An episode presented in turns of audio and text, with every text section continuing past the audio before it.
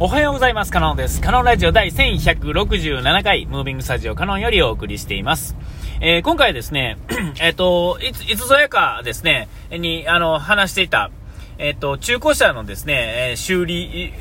あの、再、えー、修理して売る番組ですね。えー、クラシックカーディーラーズって、その、日本語のカタカナでは書いてましたが、えっ、ー、と、向こうの番組名としてしてはちょっと違うみたいですけれども、まあ、あの、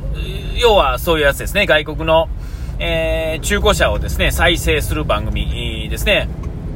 えー、で、えっ、ー、と、それをですね、また、あの、その後もですね、見続けてましてですね、まあ、見続けてるって言っても、あの、まだ4台 ?5 台ぐらい分ぐらいしか見てませんが、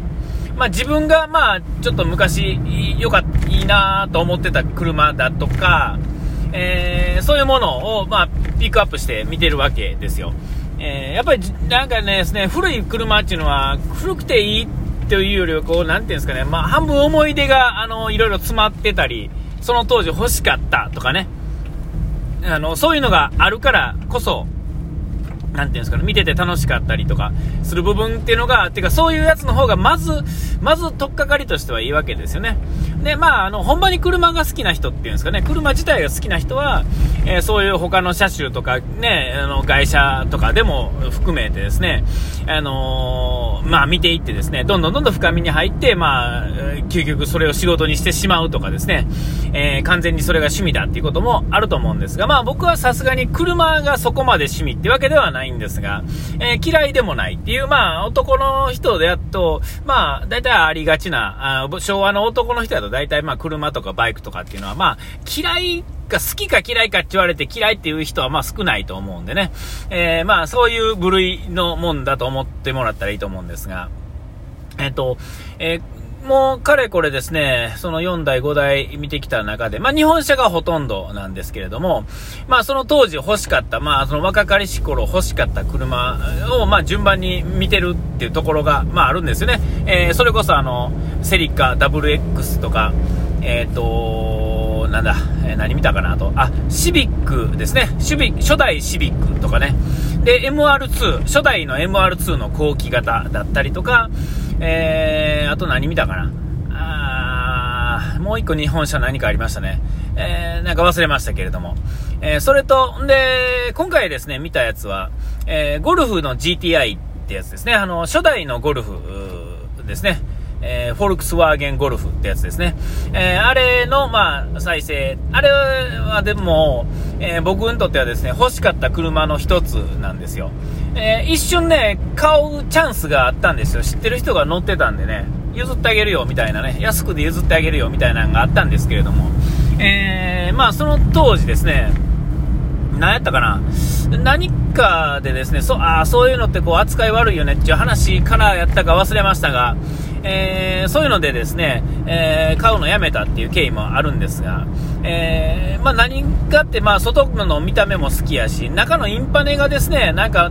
独特で好きやったんですよ。えー、未だにあのインパネ最高やなと思ってるんですが、えー、今の人が見たらですね、ただの古臭いインパネなんですけれども、えー、その当時まあ僕としてはですね、まあ欲しいというかですね、インパネってこうあるべきよね、みたいな、僕の中でのこうインパネ論みたいなのがですね、なんかあの形やな、みたいなのがですね、未だにあって、えそれ当時ですね、その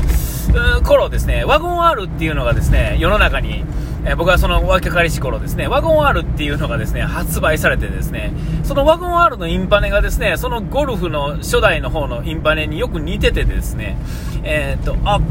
ワゴン R いいなと思った記憶もあります。えー、未だにですね、あの、初代ワゴン R のですね、ロフトっていうバージョンがあったんですけども、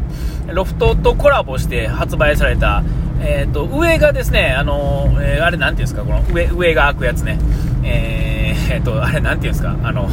忘れた。まあいいや、えー、そういうのがあってですね、あ、あれも買おうと思ってましたね。で、初代 MR2 も当時、その時は欲しかったですね。えー、セリカとブレックスは別に買おうとは思ってなかったんですが、あの、あの当時見ていた、あの、小学校の時見ていたメカドックって人、あ人って漫画のですね、えっ、ー、と、レースに出てる車でして、えっ、と、ね、えー、その DOHC16 バルブいうのがですね、なんか、えー、DOHC とかエンジンのそういう用語とかっていうのは、そのメカドックっていう漫画からおおあの覚えたみたいなところが、そこからスタートしてですね、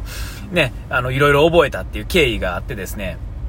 えその時に取り扱ってた車が、えっ、ー、と、セリカ WX ってやつで、えー、そういうのの思い入れがあって、とかいうのもあって、んで、その後、まあ、友達が乗ってたっていうのもね、あったし、えー、それでどえらい目にあった記憶もちょっとあるんですけれども、まあ、その辺はまあ、その、またあれですけれども、えー、で、まあ、今回はそのゴルフの、まあ、GTI ですね、初代ゴルフ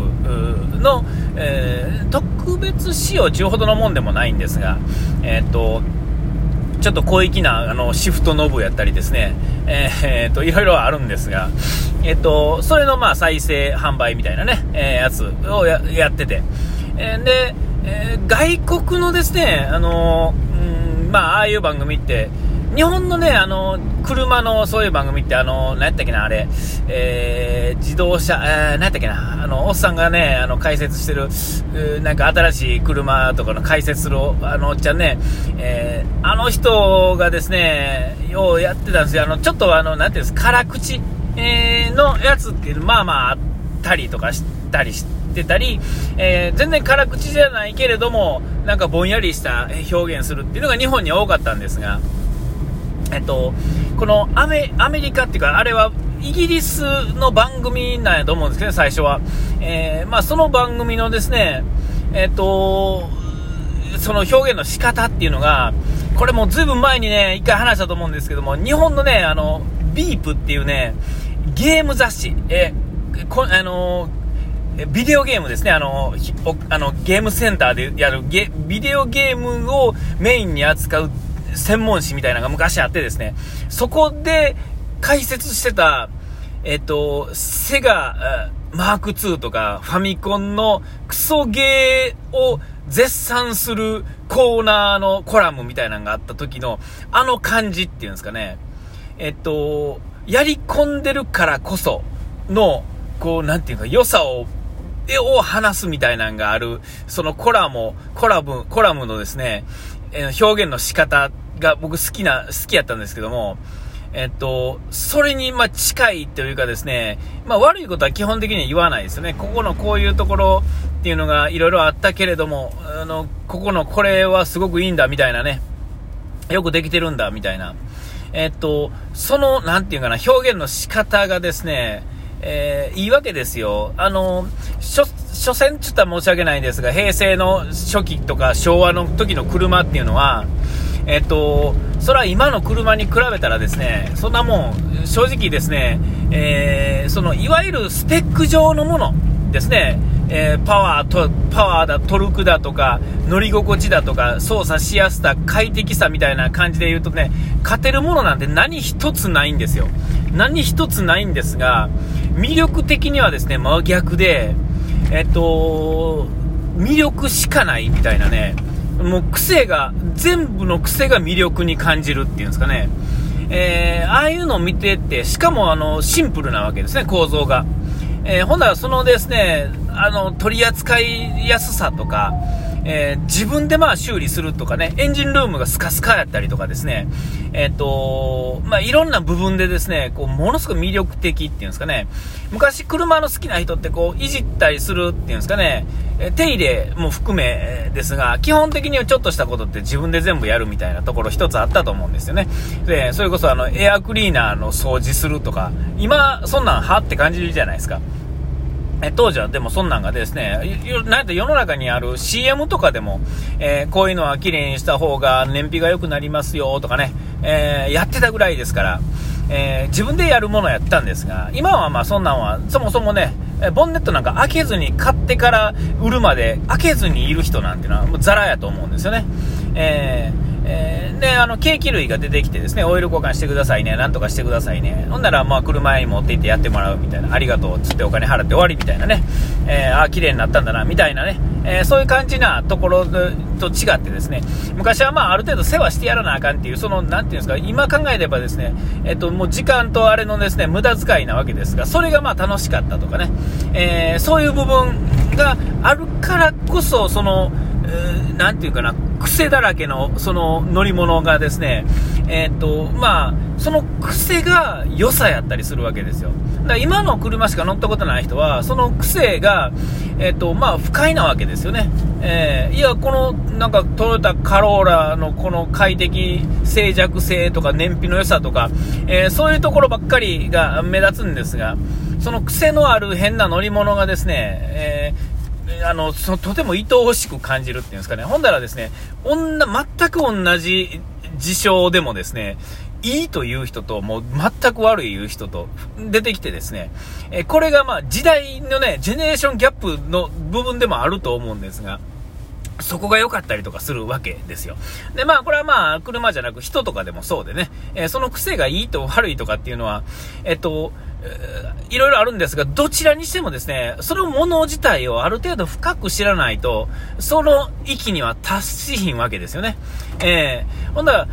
逆に言うたら、まあ、そこまである程度こう中身まで知ってくるとですね、自分なりにでいいんですよ。えー、ほんならですね、もうそれはもう何もかもが愛おしくなってくるわけですよね。えー、えー、そういう意味でね、やっぱりクラシックカーっていうのはやっぱり押せば押せなあかん部分があるからこそいろいろ深く、より深く知れるっていう部分で、よりそのよく感じるっていうんですかね、全部が悪いとこやるけども、その全部の悪いところが全部いいところに変わってしまってるっていうね、えー、えー、この、なんていうんかな、ギャップがすごい面白いですよね。えー、ね、古いものを、なんていうんですか、ここれはまあ、年寄りになれる、なったからこそ分かる良さっていうんですかね。えー、そういうところを楽しめる、こう、老人になっていくと、こういうのも楽しめるっていうのはね、また一ついいところであるし、えー、何でもそうですが、あのー、そういうね、あのー、あの、なんていうんですか、意気込みみたいなのを感じれるものっていうのはね、こう、なんか、いいもんだなっていうふと思ったって改めてお時間来ました。ここまでのおいてはカノンでした。うがい手洗い忘れずに。ピース。